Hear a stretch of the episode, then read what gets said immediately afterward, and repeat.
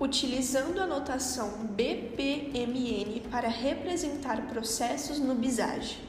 A elaboração da matriz POC já é um enorme avanço no entendimento dos detalhes do funcionamento do objeto de auditoria para a equipe e, na maioria das vezes, também para os responsáveis, beneficiários e fornecedores de insumos que participaram do levantamento de informações, o que os obrigou a parar para pensar em seu trabalho do dia a dia.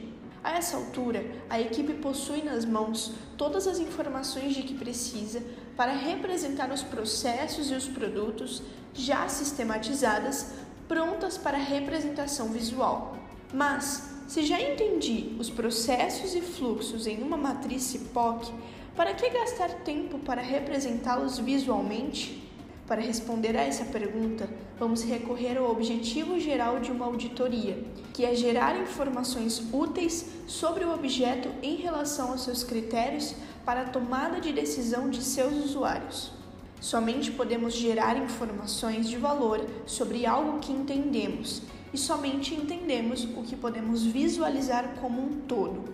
Para representarmos visualmente e nos comunicarmos com quem lê o mapa de processos, devemos adotar uma notação. Esta notação nada mais é do que um conjunto padronizado de símbolos e regras que determinam o seu significado. Atualmente, a notação mais utilizada e reconhecida internacionalmente é o BPMN Business Process Model and Notation que tem como vantagem representar um processo de uma forma bastante clara e intuitiva.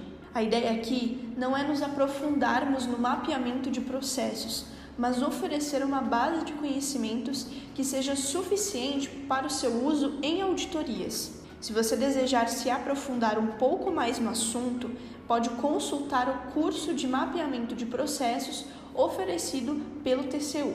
Você irá representar o processo de trabalho utilizando quatro tipos de símbolos que representam o comportamento do processo: objetos de fluxo, simulanes, objetos de conexão e artefatos.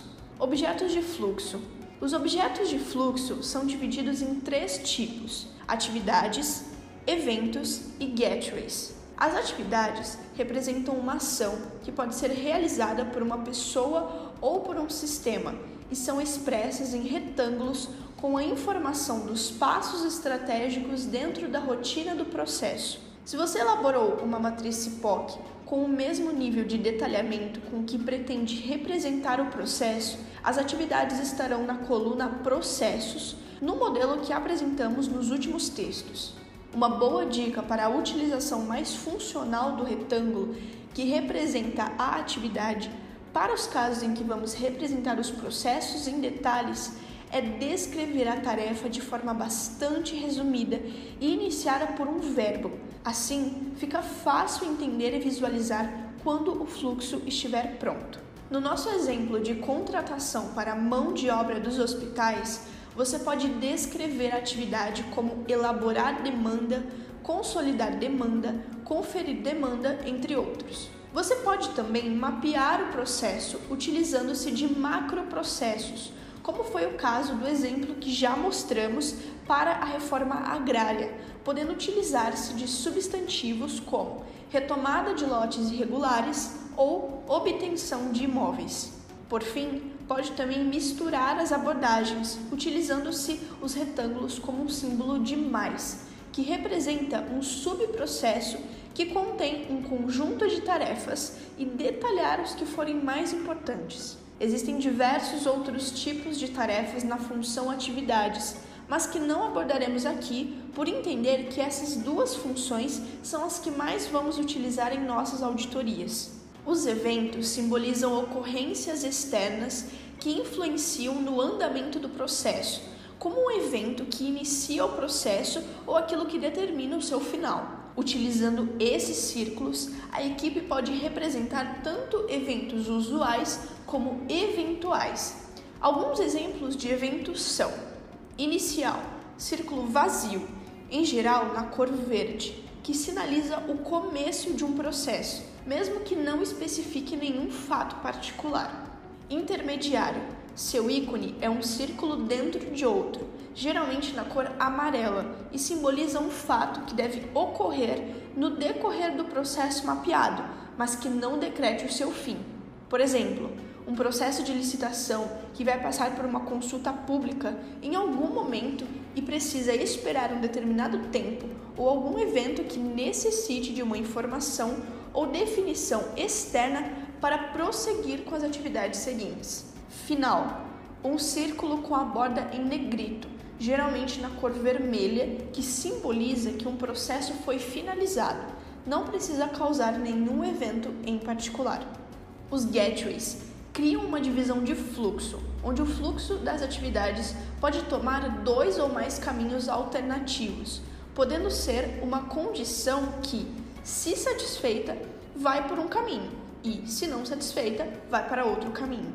Usando losangos, os fluxos representados por setas que veremos a seguir podem convergir ou divergir. A grande importância dos gateways é que permitem descrever não apenas quando o processo ocorre de maneira uniforme, mas também incluir exceções já conhecidas no processo mapeado.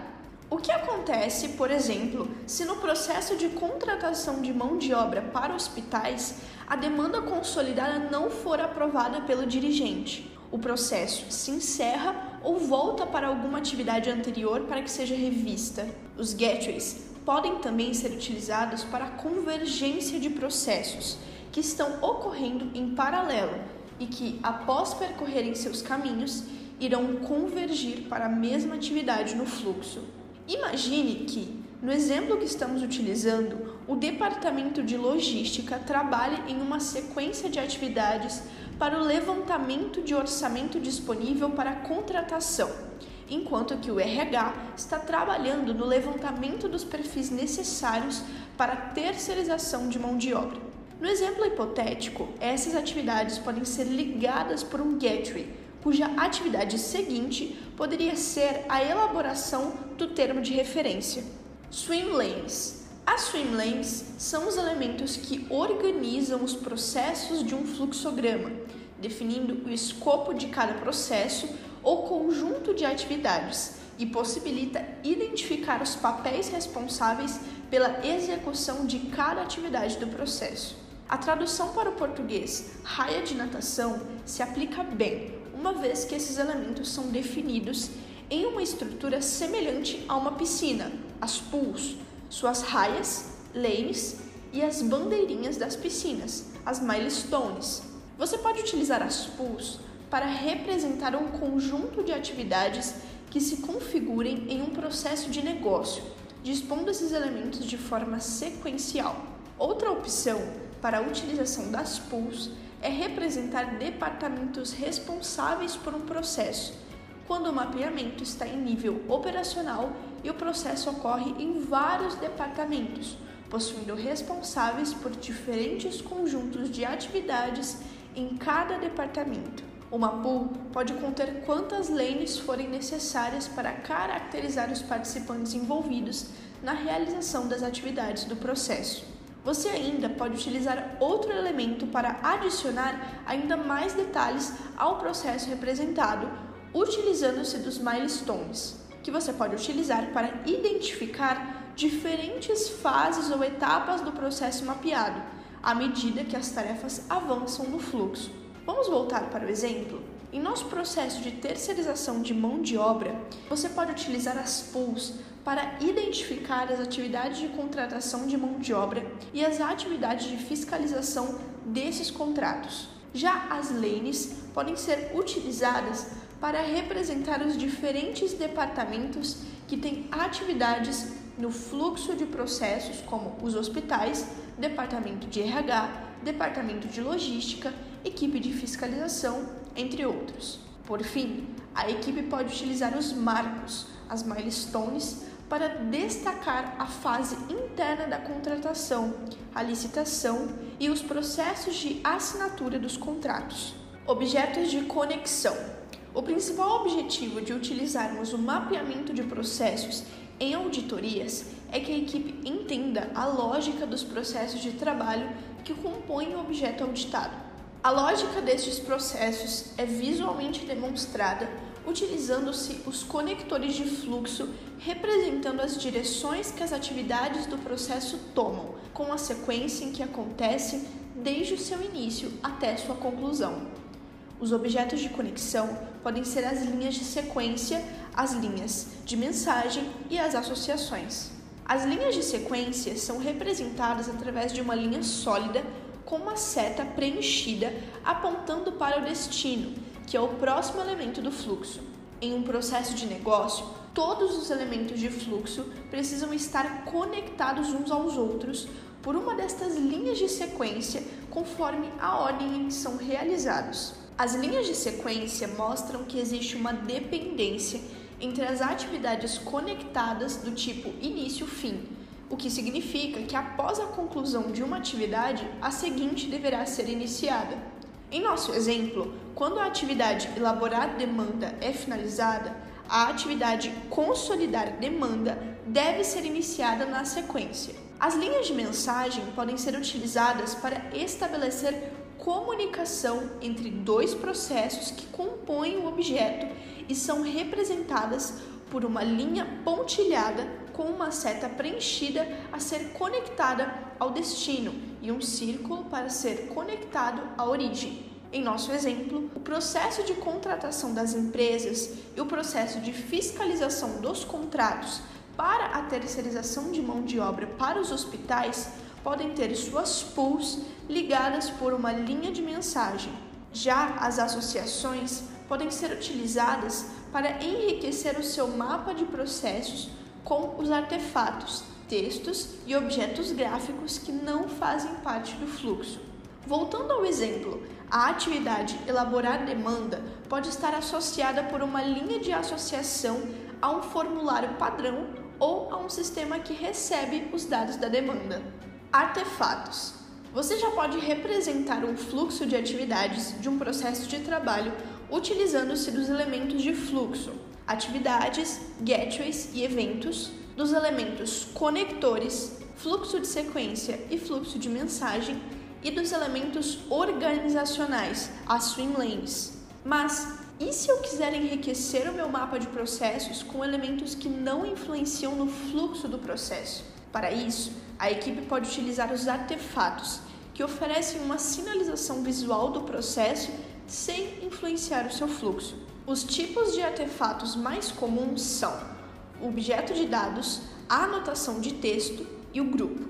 O objeto de dados representa um conjunto de informações no contexto do processo, representado com documentos, dados e outros objetos são utilizados e atualizados durante o processo e são mostrados como uma página com a ponta dobrada. Lembra-se que dissemos que as linhas de associação poderiam ser utilizadas em nosso exemplo para associar a atividade elaborar demanda a um formulário padrão ou a um sistema que recebe os dados da demanda, eles podem ser representados por um objeto de dados. O artefato de anotação de texto é um elemento que pode ser utilizado para agregar comentários ao processo ou a um elemento. É representado por uma área de texto marcada com a borda lateral e pode ou não estar conectado a elementos do diagrama.